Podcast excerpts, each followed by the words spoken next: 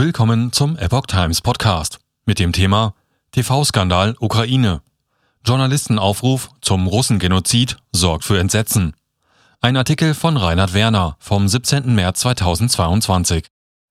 Eigenen Angaben zufolge unter dem Eindruck des Verlustes eines Freundes im Krieg hat Fakrudin Sarafmal im ukrainischen Kanal 24 zum Mord an russischen Familien aufgerufen. Mittlerweile soll er festgenommen worden sein. Ein TV-Skandal hat den ukrainischen Fernsehsender Kanal 24 erschüttert und dem russischen Narrativ hinsichtlich eines Mainstreamings neonationalsozialistischer Ansichten in der Ukraine Vorschub geleistet. In einem persönlichen Statement hatte der Analyst Fakerudin Sarafmal am Samstag angekündigt, alle russischen Bürger zu töten, sowie deren Kinder, die sich auf ukrainischem Boden befänden, und in diesem Zusammenhang den deutschen Kriegsverbrecher Adolf Eichmann zitiert. Mordaufruf. Der Blog Krass und Konkret hat die Aussagen Schrafmals, der 2020 an der Nationalen Ivanko Franko Universität in Lviv, eine Hochburg der rechtsextremen Svoboda-Partei, sein Diplom erworben hat, in voller Länge dokumentiert. Scharafmal erklärt, wie schwierig es sei, als Journalist in der derzeitigen Situation objektiv zu sein. Anschließend äußert er, Zitat, und da wir in Russland Nazis, Faschisten und so weiter genannt werden, erlaube ich mir, die Worte von Adolf Eichmann zu zitieren. In seiner verstörenden Rede rief er dazu auf, Kinder zu töten. Den Streitkräften der Ukraine sei es durch verschiedene Konventionen verboten, so zu handeln. Er persönlich gehöre aber nicht zu den Streitkräften der Ukraine und sehe sich darin entsprechend nicht gebunden. In weiterer Folge äußerte er seine Hoffnung, dass eine solche Nation wie Russland und die Russen nie wieder auf dieser Erde sein werden, so Scharaf Mal. Und weiter, die Ukrainer hätten jetzt die Möglichkeit, was sie im Prinzip schon tun, Moskau wieder zu zerstören.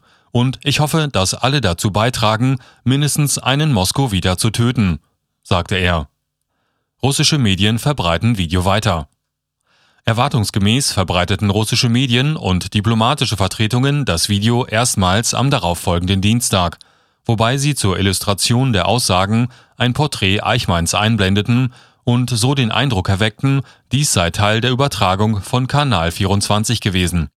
Das Portal Klicker berichtet unter Berufung auf den früheren russischen Staatsduma-Abgeordneten Ilya Ponomarev, der ukrainische Geheimdienst SBU habe Scharafmal noch am selben Tag festgenommen.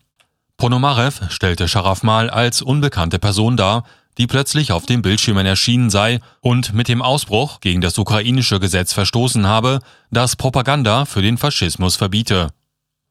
Ponomarev deutete an, dass es sich bei dem Auftritt um eine Provokation durch den Kreml handeln könnte und dass Scharafmal ein Provokationsagent russischer Geheimdienste sei.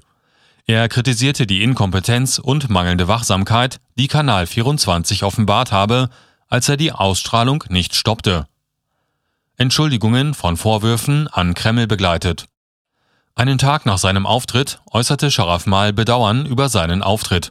Er rechtfertigte diesen damit, dass er zuvor vom Tod seines persönlichen Freundes Pavel Spitov erfahren habe, der Kommandant des 503. separaten Marinebataillons gewesen sei.